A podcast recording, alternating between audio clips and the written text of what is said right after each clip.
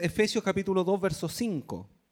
Un texto muy conocido, muchas veces estudiado, sobre todo lo que hemos, llevamos años en esta congregación, lo hemos estudiado un montón de veces este, este párrafo, hasta el verso 10 más o menos lo hemos estudiado mucho, ahora vamos a leer solamente el verso 5, porque hoy vamos a hablar de la gracia, la gracia de Dios. Y ese, eh, eh, si bien hay como más de 100 textos, solo en el Nuevo Testamento, que hablan de la gracia. Tomamos este por, por, el significado que tiene el verso en sí. Amén. Porque en esencia aquí este verso nos muestra de alguna manera cómo se manifiesta esa gracia. Dice, aún estando nosotros muertos en pecados. Esa frase, pero eh, central para entender esto de la gracia. Vamos a hablar de la gracia de Dios entonces. Y le vamos a dar lectura a la palabra del Señor en el nombre de nuestro Señor Jesucristo. Amén. Aún estando nosotros muertos en pecado, nos dio vida juntamente con Cristo. Por gracia sois salvos.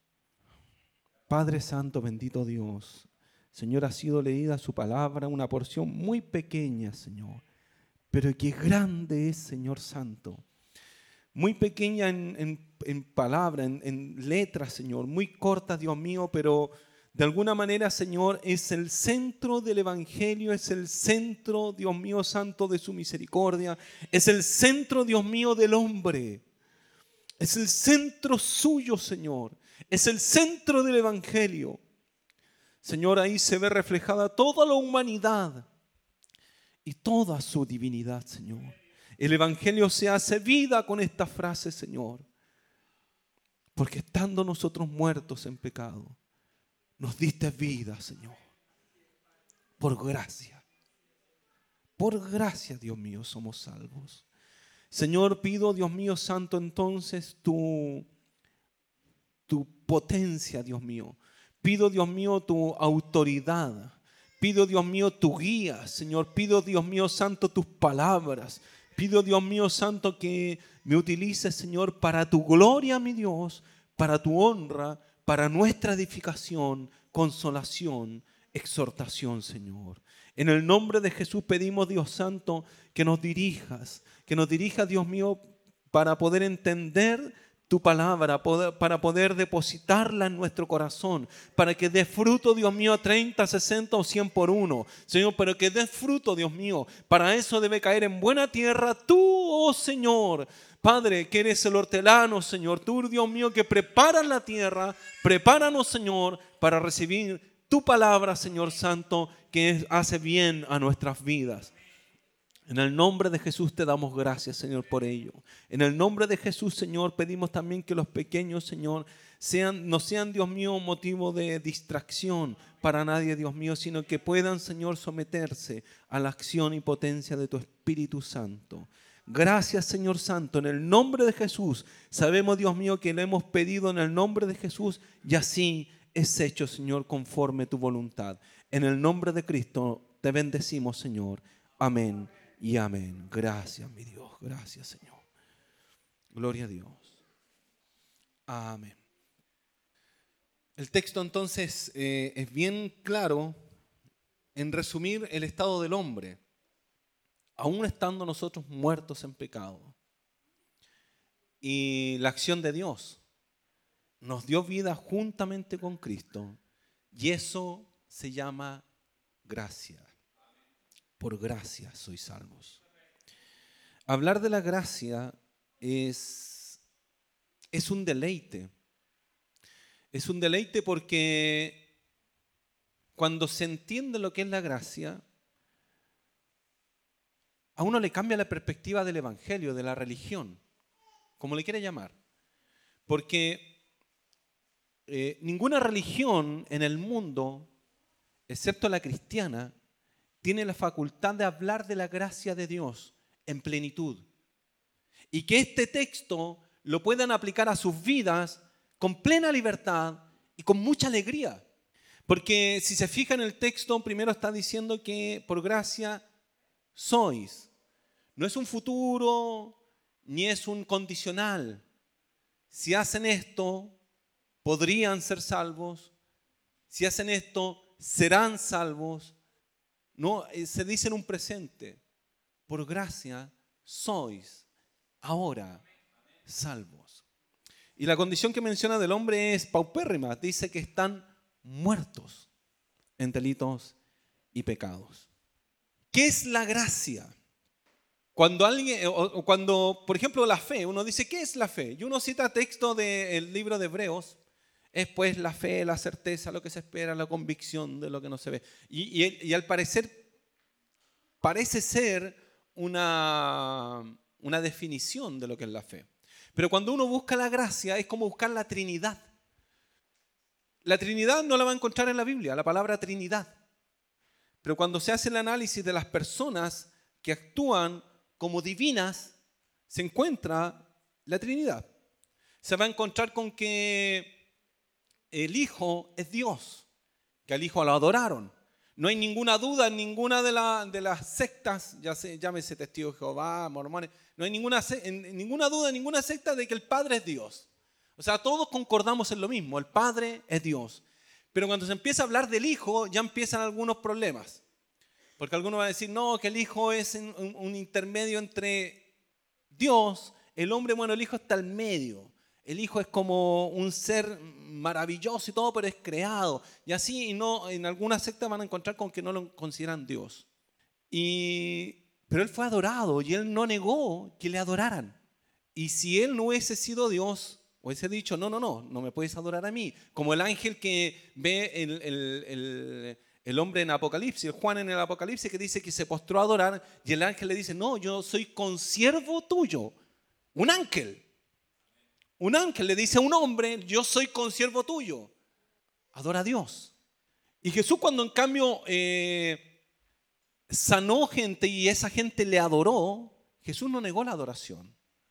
Le adoraron Incluso los apóstoles, cuando Tomás dice que no lo vio cuando él había resucitado, una vez que resucitó Jesús, y los discípulos primero le dijeron, oye, resucitó Cristo, resucitó Jesús. Estuvimos con él. No, yo no, no lo creeré hasta que meta mi dedo en sus llagas o mi mano en su costado. Y aparece Cristo y ahí dice que creyó y le adoró. Entonces Cristo es Dios, recibe adoración. El otro día hablaba justamente con, iba a ir a la feria y aparece el testigo de Jehová y me empieza a hablar una señora y me empieza a decir, queremos compartirle una palabra, queremos ver, oh, pero sabe que estoy apuradito. Le dije, eh, pero mire, para no ser descortés, bueno, pero un minuto. Pero a la vez le tengo que decir que yo igual, eh, yo estudio la palabra y, lo más probable es que no nos vamos a poner de acuerdo, así que no sé si será tan bueno. Y ahí estuvimos como 10 minutos. Entonces eh, me decía, y en un momento dice, y, en vez de decir el Espíritu Santo, en, medio de la conversación dijo, y Espíritu Santo. Le dije, disculpe, pero ¿por qué no le dice el Espíritu Santo? No, porque es Espíritu Santo. Pero es que en la Biblia no sale así, pues la, la Biblia sale el Espíritu Santo con un, con un pronombre personal, porque es una persona. Solamente se aplican pronombres personales a las personas o a seres que tienen eh, características de persona o al menos características de, un ser vivo. Y y la palabra, por ejemplo, habla, dice, dice eh, Jesús dice, cualquier ofensa contra Dios y contra el Hijo será perdonada, pero la blasfemia contra el Espíritu no será perdonada jamás. De modo que el Espíritu, para que sea una blasfemia contra el Espíritu, el Espíritu tiene que ser Dios. Y ahí encontramos la Trinidad cuando se hace el análisis y el estudio de los textos. No hay una definición para ello, pero sí lo entendemos en base al texto bíblico cómo se va desarrollando. En el caso de la gracia nos pasa algo similar. La gracia no tiene una definición, una definición exacta en donde digan, esto es la gracia. Pero cuando entendemos los textos bíblicos y los, llevamos a la luz del entendimiento, vamos a encontrar que la gracia es, aquí lo, lo puse yo, es la misericordia que dispensa Dios. Y yo había agregado algo más, un extra la misericordia que dispensa Dios a alguien que no lo merece. Pero después pensándolo bien, no, pues le tuve que sacar ese, esa última frase, porque entendí que no, porque nadie la merece. Y por eso es gracia. No hay nadie que merezca la gracia de Dios. Es finalmente la gracia es la misericordia que Dios dispensa. Porque Él siendo santo no está obligado a dispensar misericordia a nadie. Y, y no solo por ser santo, sino porque es soberano. ¿Quién le podría decir a Dios, Señor, ¿qué haces? ¿Por qué no dispensas tu gracia sobre mi vida? ¿Para qué es la gracia? Entendemos primeramente entonces que la gracia es la misericordia que dispensa Dios. Pero ¿para qué la dispensa? Y la respuesta rápida, conforme al texto que tenemos aquí, es para ser salvos. Y surge una pregunta inmediata, ¿salvos de qué? Porque el testigo de Jehová le va a decir esto, que el hombre, si, si, usted le dice, ya, y si no quiero servir a Dios, me da lo mismo y no me interesa a Dios, ¿qué pasa con mi vida? No, serás destruido. ¿Y ahí qué pasa con eso? No, que dejas de existir. O sea que prácticamente usted hace lo que quiere y cuando llegue el momento de morir va a morir y cuando llegue el momento del juicio va a ser culpable y ¿qué hace Dios? Lo destruye. Y no hay condenación, no hay condenación, excepto la destrucción. No hay conciencia, no hay nada, no, entonces el hombre deja de existir nomás. Y yo alguna vez, hace años, me acuerdo que hablé con alguien, un testigo de le dije eso, le dije, entonces ¿para qué sirvo? ¿Para qué le sirvo a él si finalmente cuando me muera me va a destruir? No, no pasa nada. No, pero es que hay que servirle a Jehová porque Él es Jehová y así, bla, bla. Resulta que la ira de Dios es una de las cosas más aborrecidas por el género humano. Le cuesta aceptar que existe la ira de Dios. De hecho, le decía, ah, pero si Dios es amor. Y le van a cuestionar todos aquellos aspectos. En algún momento también les comenté que un día conversando con un jefe, con un subgerente, estuvimos yendo a Rancagua, San Fernando y otras comunas ahí en la sexta región. Y todo ese camino, imagínense, ida y vuelta hablándole de Dios. Y, de vuelta no, me salió con el tema de decir, oye, ¿sabes que una vez me puse a leer la Biblia y encontré con que ese Dios del Antiguo Testamento era como muy, muy severo, era como que a todos los mataba. Y ahí le decía, pero mira, ¿te, ¿te has preguntado alguna vez por qué mató a su hijo? ¿Te has cuestionado eso? Porque tú te cuestionáis de por qué mató gente. Y te digo que esa gente era pecadora. Recuerda que Dios es santo, le decía. Dios es extremadamente santo y Él no debiera perdonar nada, pero aún así te tiene paciencia, te tiene paciencia a ti. Tú eres pecador, yo soy pecador y nos tiene paciencia. Pero Cristo no era pecador. ¿Y hay alegado alguna vez por qué mató a Cristo? Porque finalmente Él lo lleva a la cruz. Él lo pone y Él lo manda al mundo a morir por nuestros pecados. Porque de tal manera amó Dios al mundo que dio a su hijo. Él lo dio. No para que lo miraran, no, para que fuera muerto y la muerte que recibió. Y más encima Dios en el momento cuando está muriendo, cuando está en la cruz, se aparta de él. ¿Te he preguntado eso? ¿Lo he cuestionado? Alega, le decía, alega eso, alega que por qué dejó a Cristo solo si era el único que no tenía pecado. Eso es gracia. La gracia de haber, habernos perdonado cuando nosotros no merecemos el perdón. Eso es gracia. Entonces la gracia es, como dijimos, para salvación. Eso dice el texto. Por gracia sois salvos. Es para salvación. Pero salvación de qué? Y esto es lo más irónico del Evangelio en sí. Porque la salvación es de Dios. ¿Ha escuchado el, texto en, en, Romanos que dice, porque todo es por Él, para Él, o de Él, por Él y para Él?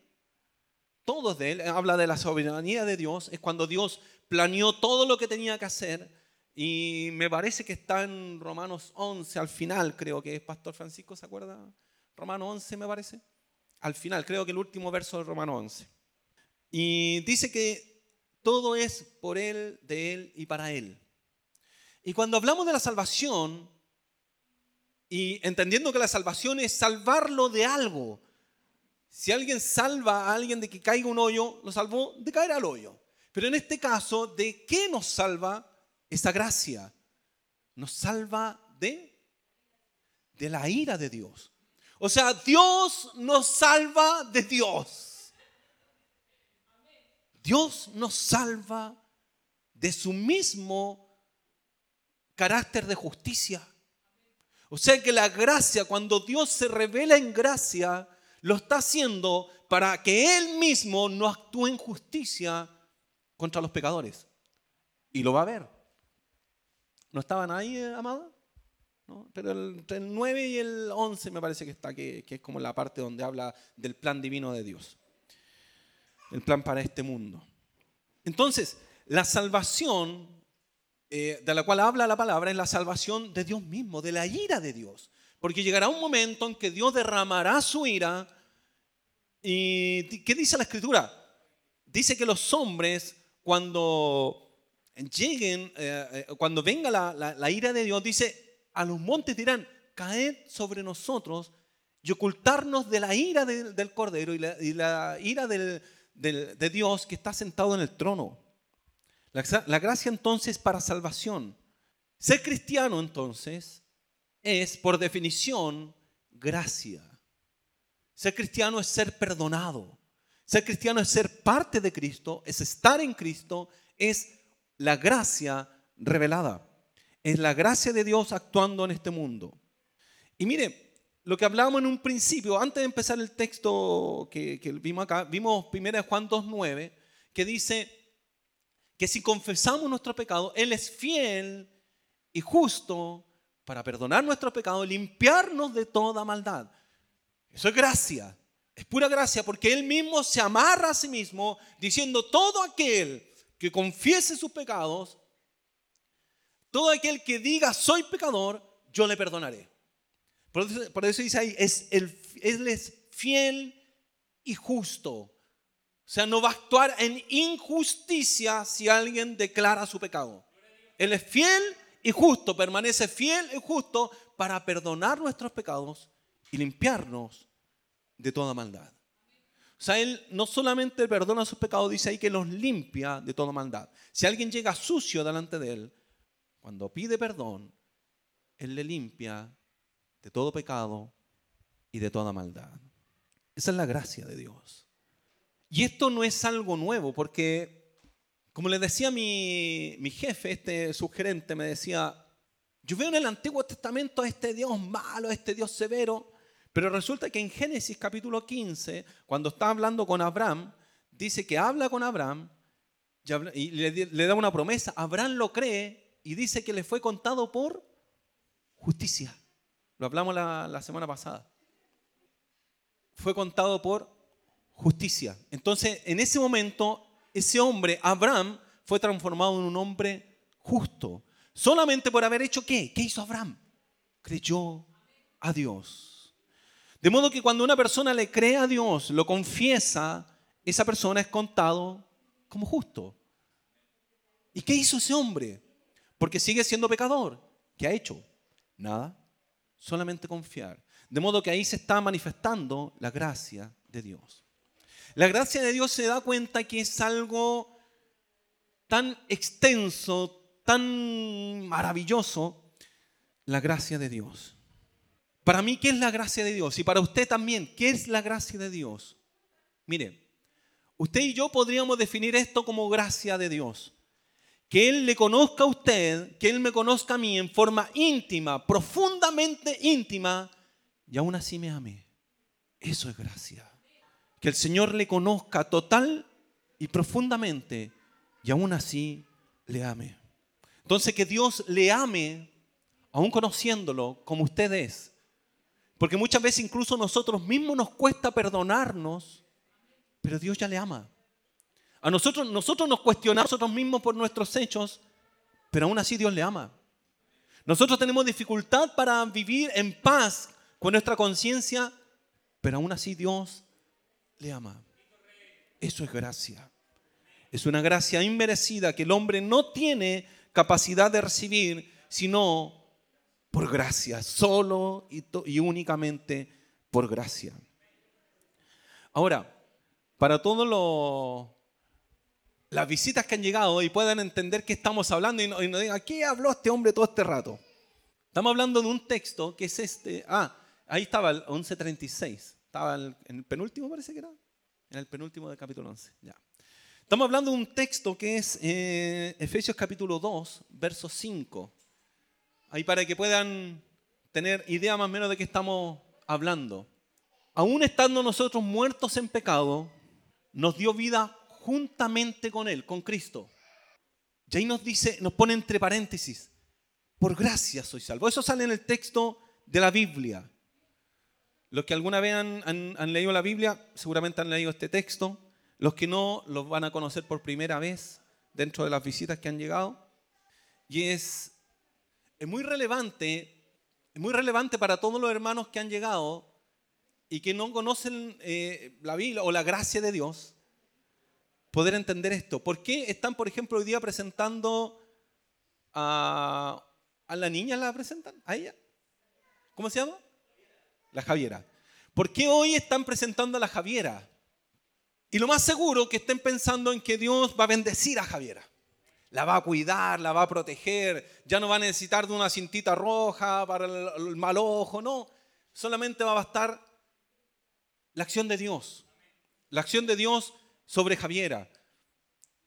Y es maravilloso ver eso porque eh, entendemos que hay un grado de fe por el cual están moviéndose y es por, qué hacen lo que están haciendo, que es venir a buscar la bendición de Dios. Y en este momento justamente estamos hablando de la gracia de Dios. ¿Por qué tenemos la opción, por ejemplo, de tener a Javier acá para poder presentarla delante de Dios? ¿Cuál es la, la... ¿Por qué se hace esto de presentarlo? Primeramente porque creemos que Dios tiene poder. Creemos que Dios puede santificar, creemos que Dios puede perdonar, creemos que Dios puede levantar, creemos que Dios puede llevar hacia adelante. Creemos que Dios puede bendecir a Javier y decir a su familia, la puede proteger, para evitar, porque uno siempre cuida a los hijos y los cuide, los protege, porque no quiere que nada les pase. Y uno busca en esos momentos generalmente a Dios. Estamos hablando de eso, de cómo Dios actúa en la vida del ser humano y todo lo hace por una palabra que sale aquí. Es esta, la palabra gracia. Esa palabra gracia en el griego es charis. Y esa palabra charis significa don, significa regalo.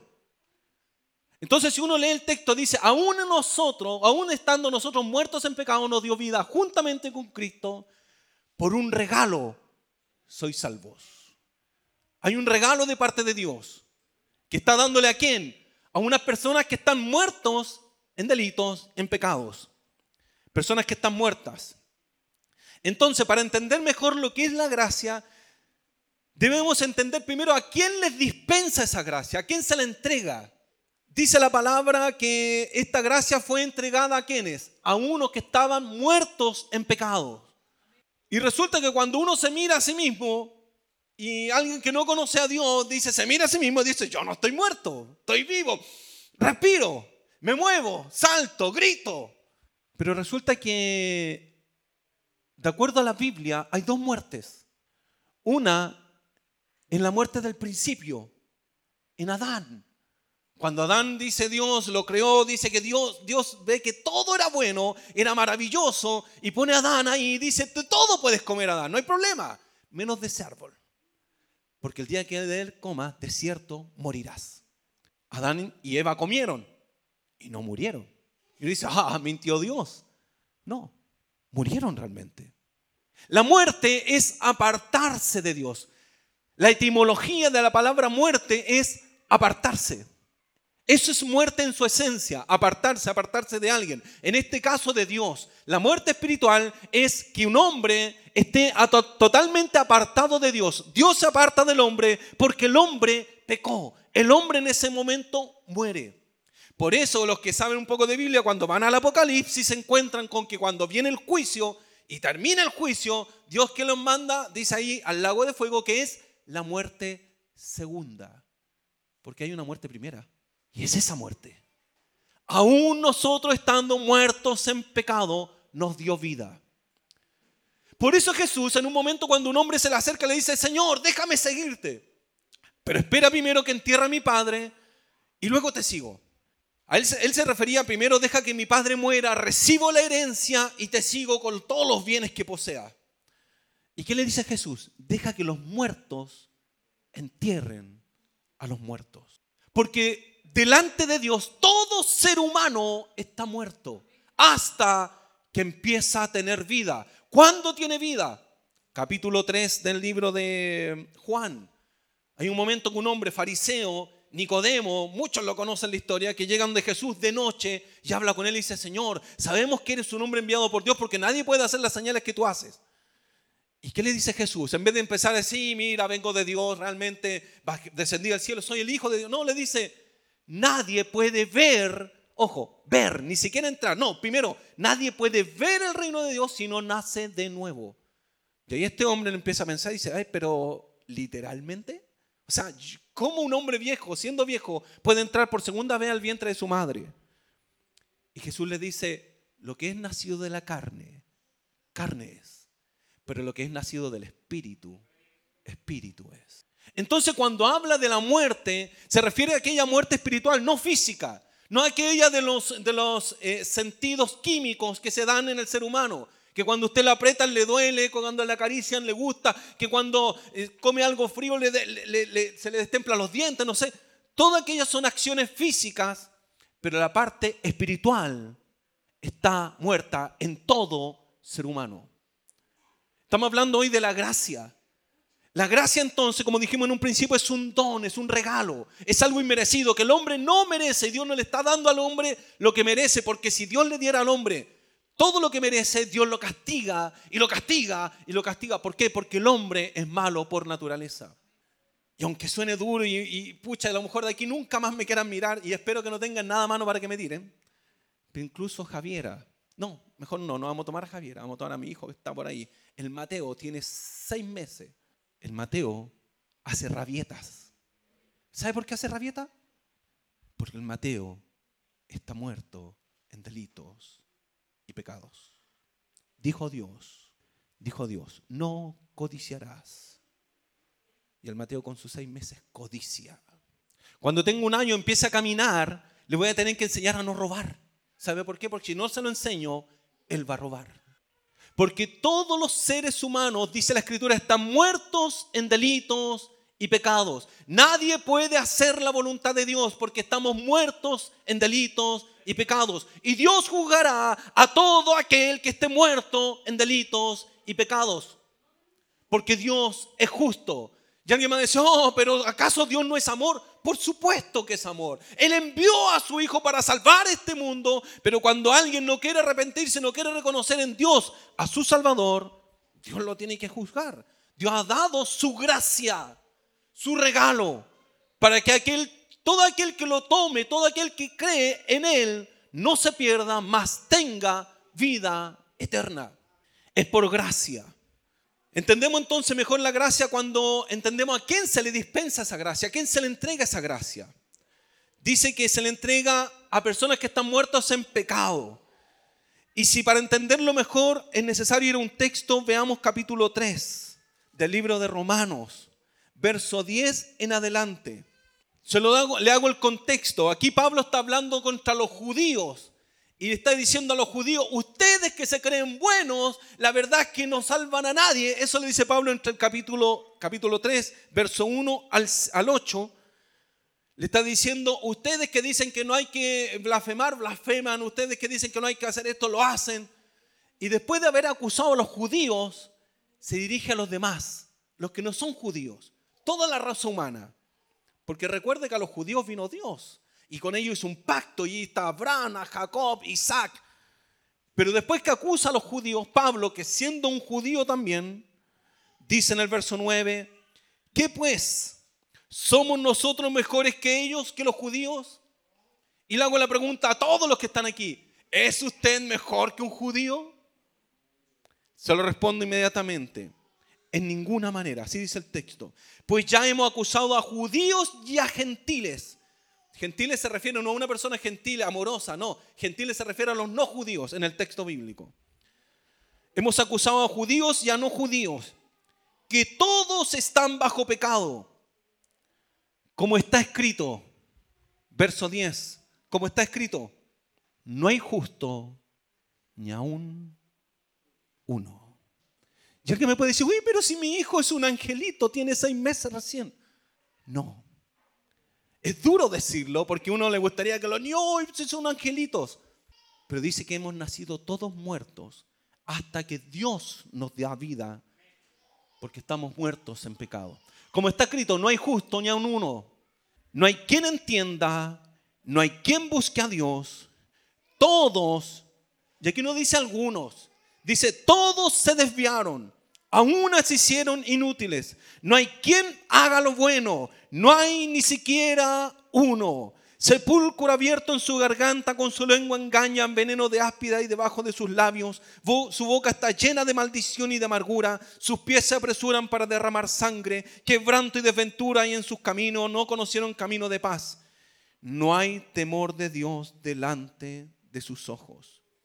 Ese es un, es un reflejo o es una descripción del ser humano. Ahí Pablo no está hablando del violador de afuera, del que anda eh, traficando, del asesino, no, está hablando de todo el género humano, incluyéndose usted, incluyéndome a mí. Está hablando de todo ser humano que tiene las mismas características. Y alguien me puede decir, no, pero yo no soy tan malo. Porque aquí dice que no hay ni uno bueno, no hay ni siquiera uno, ni un justo, ni, un, ni aún uno. Para que lo pueda entender, Jesús en un momento dice, oíste que fue dicho, no adulterarás. Y él dice, pero yo os digo, si mirares a la mujer de tu prójimo codiciándola en tu corazón, ya adulteraste. Porque también en otra parte, ahí mismo Jesús dice, oíste que fue dicho, no matarás. Y sin duda alguna, y espero que así sea, quizás nadie aquí ha matado, asesinado, quitado la vida a alguien. Pero ¿sabe qué? Me parece que ninguna matanza es así. Llega una persona y acá y el otro saca un cuchillo y lo mato por matarlo nomás, a no ser que haya sido un encargo. Pero normalmente no es así. Nadie llega y mata de la nada. Primero surge una discordia, luego una discusión, malentendidos, palabras, gritos, enojo, ira, maledicencia y terminan o puede terminar en un asesinato.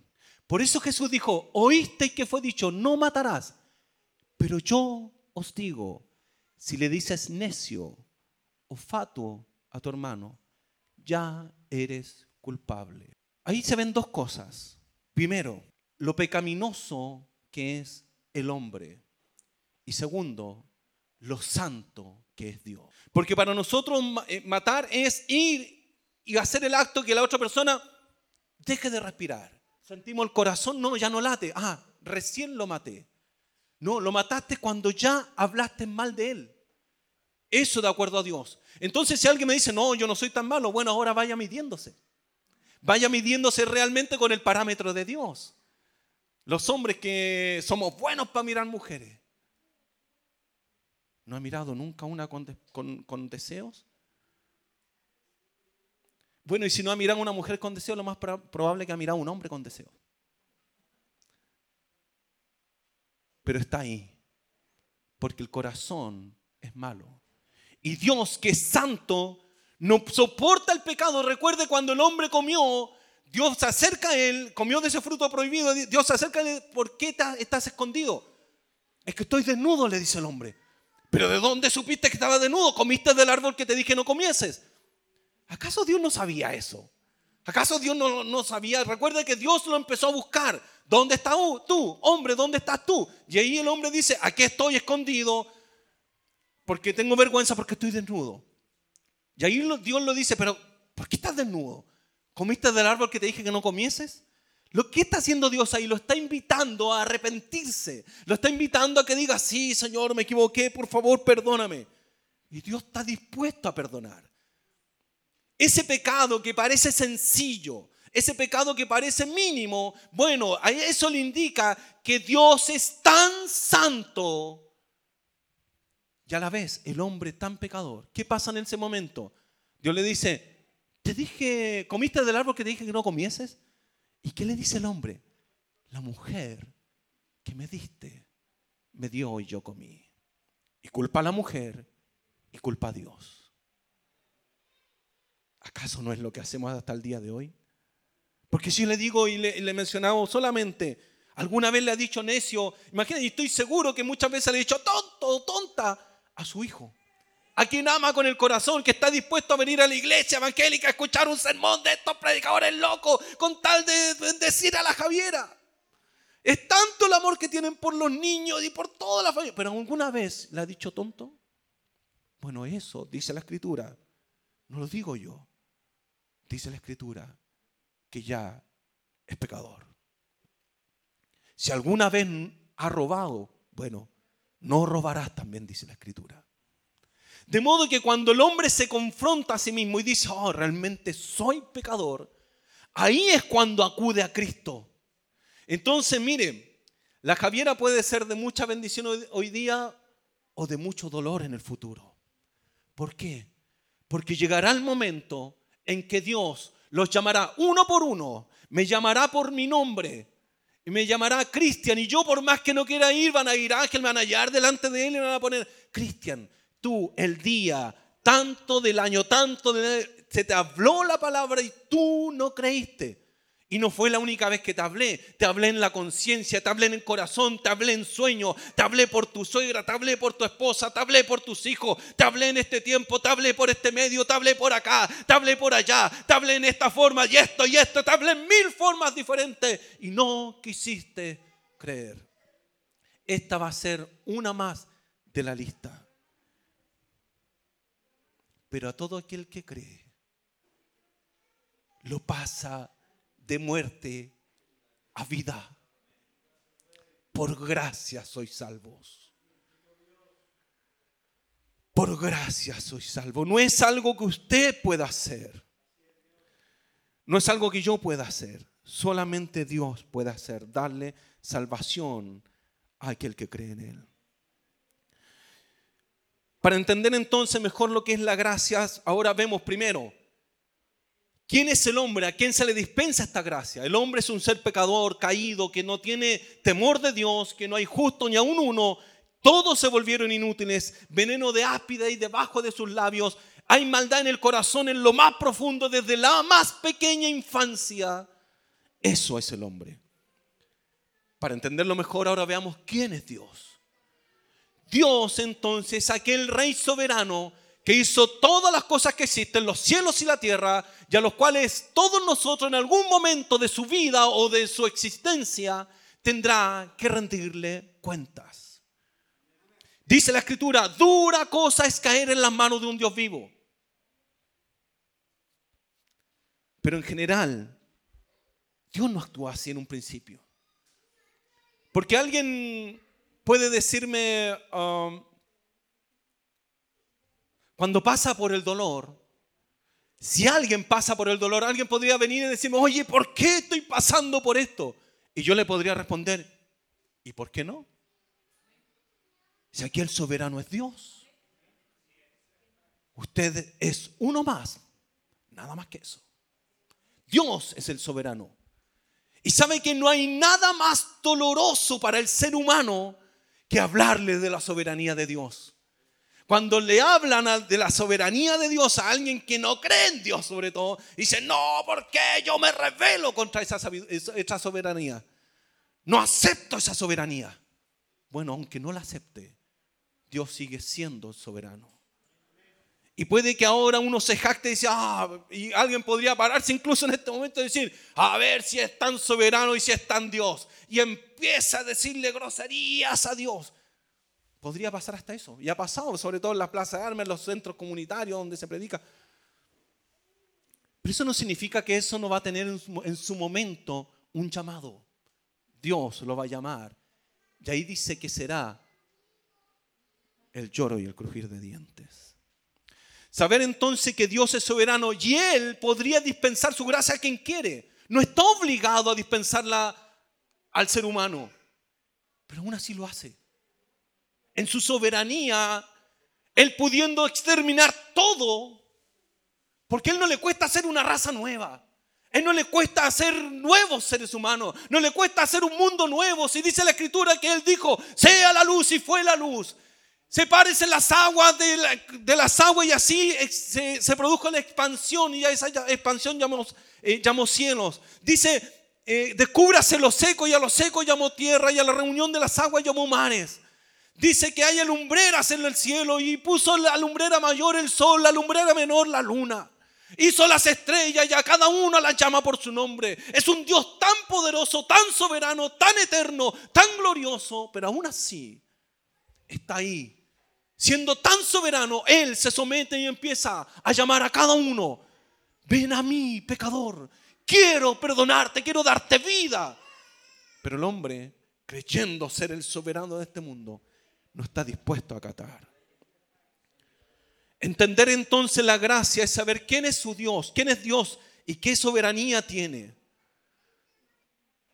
Entender la gracia es entender esto. Mire, y, qué bueno que hayan hermanos que no han venido otras veces, porque los hermanos a lo mejor ya todos han escuchado todas estas prédicas. Pero saben que Dios dispuso un camino. Un camino. Y yo he escuchado un montón de veces esto. Todos los caminos llevan a Dios. Y lamentablemente tengo que decirle que no. Si creemos en la Biblia, y ahí van a decir, no, pero la Biblia fue escrita por hombres. Ojalá pudiesen saber lo que es la Biblia. Un libro que lleva dos mil años y cuando uno lo lee, ahora, fue escrito hace dos mil años, pero lo lee ahora y me habla un libro que no tiene, no tiene tiempo, parece que no pasara nunca de moda. Habla ahora y nos habla como si fuera el diario de hoy. Y hace mil años, mil años, no estoy exagerando, hace mil años se leía la Biblia. ¿Y saben qué pensaba la gente ahí? Me está hablando a mí. Me está hablando a mí. La Biblia es un libro eterno. Dice Cristo, no pasará ni una jota ni una tilde, todo se cumplirá. La palabra de Dios es permanente, es constante. Constantemente le habla al ser humano. Las personas que se convirtieron en el tiempo de Pablo, de Pedro, de San Agustín, en el tiempo, hace mil años, hace 500 años, hace 300 años, hace 200 años. Toda esa gente, ¿sabe por qué se convirtió? Por la misma palabra que nosotros leemos ahora. Y esta palabra que nosotros leemos ahora dice, Cristo dijo, yo soy el camino. No hay dos caminos, no hay tres, me gustaría que fueran más, pero la realidad es esta. Un camino lleva al Padre y no hay otro. Ya alguien podría preguntar incluso, ¿y por qué solo un camino? Yo le podría responder, ¿y por qué tiene que haber un camino? Porque Dios podría haberlo dejado así nomás. Y al llegado el momento, él le enjuiciaba todo. Ah, no hiciste esto, no hiciste esto otro, pecaste aquí, pecaste allá. Pero él dispuso igual un camino. A pesar que él podría haberse guardado todo aquello, haberse cruzado de brazos y esperar que cada ser humano muera y muera y muera y juzgar y juzgar y juzgar. No, y lo que ha hecho es poner un camino. Cuando no estaba obligado a dejar un camino, él dejó un camino y el camino más maravilloso que fue su propio hijo. Nos dejó un camino para que sigamos esa brecha. Hay un camino. Me gustaría saber cuándo, le pregunto a todos, y por favor respóndase a sí mismo, ¿cuándo fue la última vez que quedó asombrado por la gracia de Dios? Porque mire, es fácil asombrarse por la ira de Dios. Hechos capítulo 5, verso 1 en adelante dice así. Lo pongo en contexto para los que no saben la historia. En ese momento estaba naciendo la iglesia, Cristo había resucitado, había ascendido al cielo y la iglesia se estaba recién empezando a formar. Estaba Pedro, Juan, Pablo, todavía ni siquiera se convertía. Y estaban ahí en ese momento y los discípulos que estaban aprendiendo empezaron cada uno a vender sus propiedades porque pensaban, Cristo viene pronto, entregamos nuestras propiedades porque queremos irnos con Él. Y empezaron a entregar todo. ¿Y qué pasó ahí? Un hombre llamado Bernabé entregó sus bienes, los vendió y puso todo lo que dispuso de esa plata, lo puso a los pies de los apóstoles y dijo, hagan con ellos lo que quieran.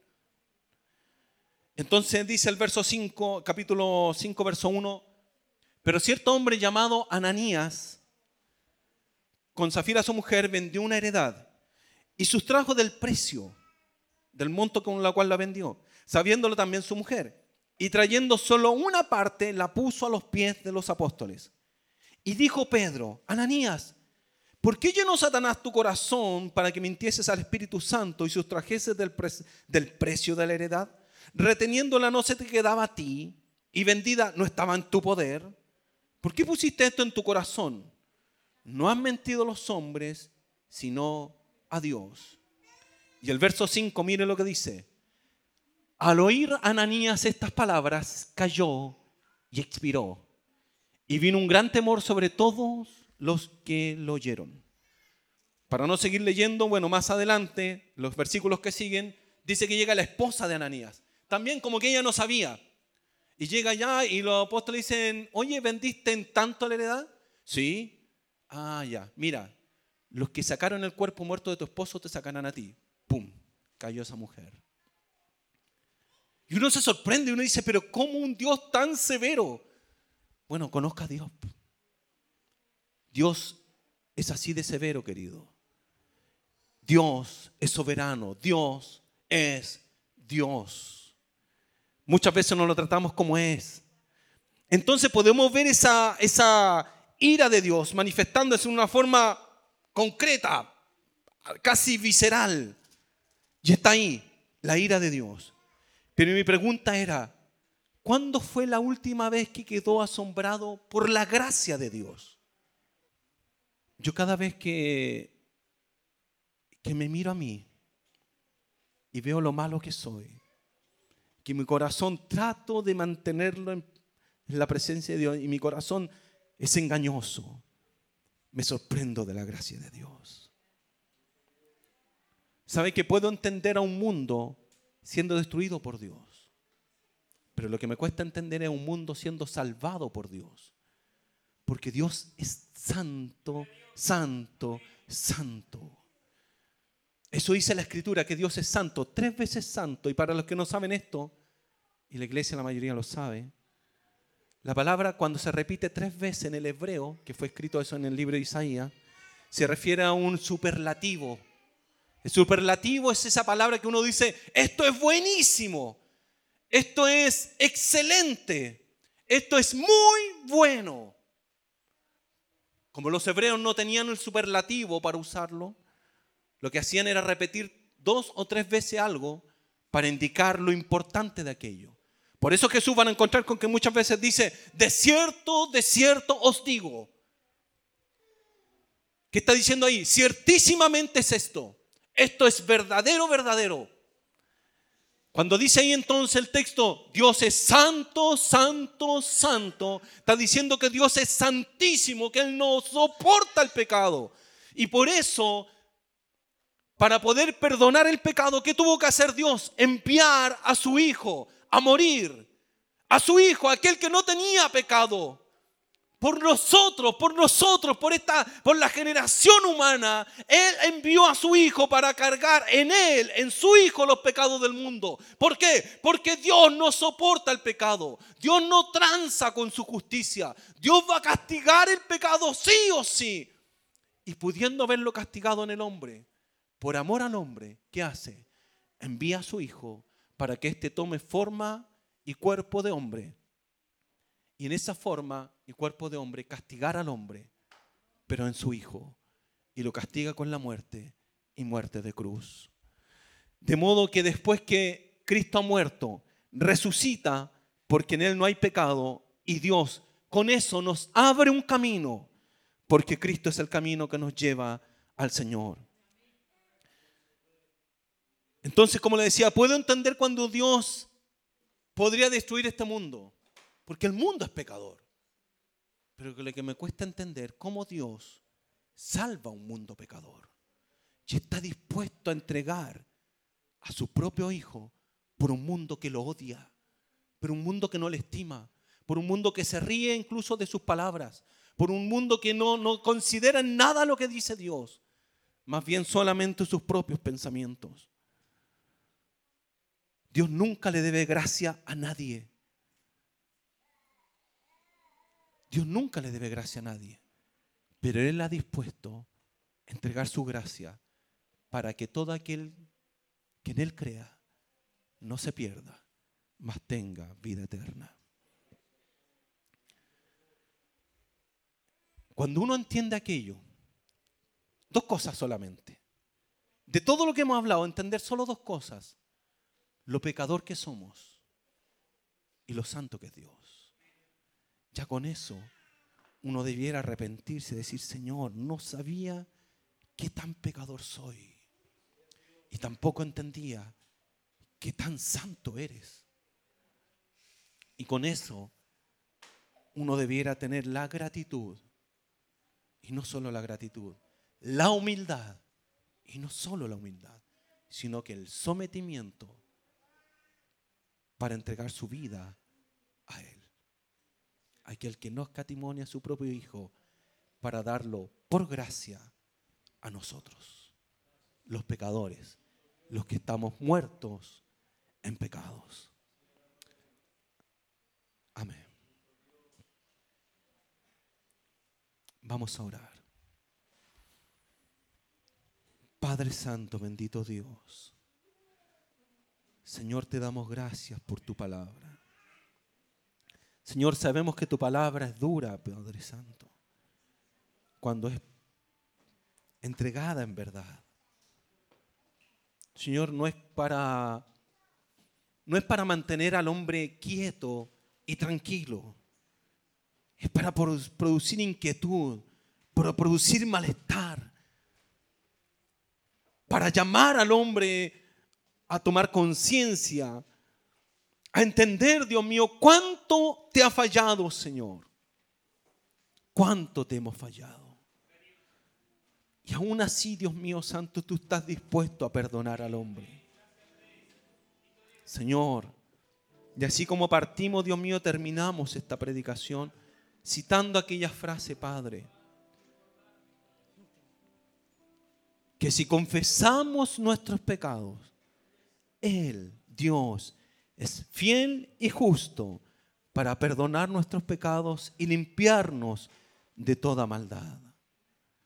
Señor, permítenos, Dios mío santo, que todo aquel que ha escuchado esta palabra pueda, Dios santo, entender en su corazón y que el Espíritu eh, tuyo, mi Dios, tu Espíritu Santo, pueda estar convenciendo en el corazón, Dios mío, de la falta que le hace Padre Santo en el corazón tu santo nombre. Señor, ¿cuántos necesitan, Dios mío, el perdón tuyo? La limpieza, mi Señor. Porque llegará el momento, Santo de Israel, en que tú llamarás. Llamarás a cada uno, Señor por su nombre, Padre. Y nadie podrá, Señor Santo, escapar. Nadie podrá, Dios mío, como lo hacen con la justicia actual, esconderse, ni irse a otro país, ni estar ahí, Señor Santo, escondidos, Padre, sin que nadie los vea. Señor, en ese momento tú los reconocerás y llegarán a tu trono, Señor. Y habrá un juicio del cual yo, Dios mío, no quisiera ser parte. Por eso, Señor, reconozco mis pecados. Sé que soy pecador. Y pido que perdones, Señor, mi vida. Entiendo que soy pecador. Antes no lo entendía. Antes pensaban que los cristianos, los evangélicos estaban todos locos, Señor. Pero ahora entiendo, Dios mío, qué bendita locura. Porque, Señor, ahora entiendo, Padre mío, lo malo que soy y lo santo que tú eres. Y que si soy salvo, es por gracia, Señor. No hay nada que yo pueda hacer para ser salvo, excepto reconocer que soy pecador, que estoy perdido. Y tú, Señor, por gracia me salvarás, por gracia me perdonarás, por gracia me amarás, por gracia me restaurarás, por gracia me darás vida, Señor. Porque antes estaba muerto, mas ahora vivo, Señor. Y como ese hombre en la cruz, Padre Santo, que estaba al lado de Jesús, ese hombre le dijo a Cristo, acuérdate de mí cuando estés y vengas en tu reino. Y Cristo le dijo, de cierto te digo, hoy estarás conmigo en el paraíso. Oh Señor, qué bendita promesa. Si cada uno, Dios mío, pudiésemos entender que tú eres rey, que vendrás en tu reino, Señor, nos someteríamos ante ti en humildad, en gratitud, para obedecerte, Señor, para entregar todo nuestro ser a ti, Señor. Y de esa forma, Señor, ser perdonados y limpiados por tu gracia maravillosa. En el nombre de Jesús te damos gracias, Señor, y te bendecimos. Para tu honra y tu gloria es todo, mi Dios. Amén. Y amén. Gracias, Señor.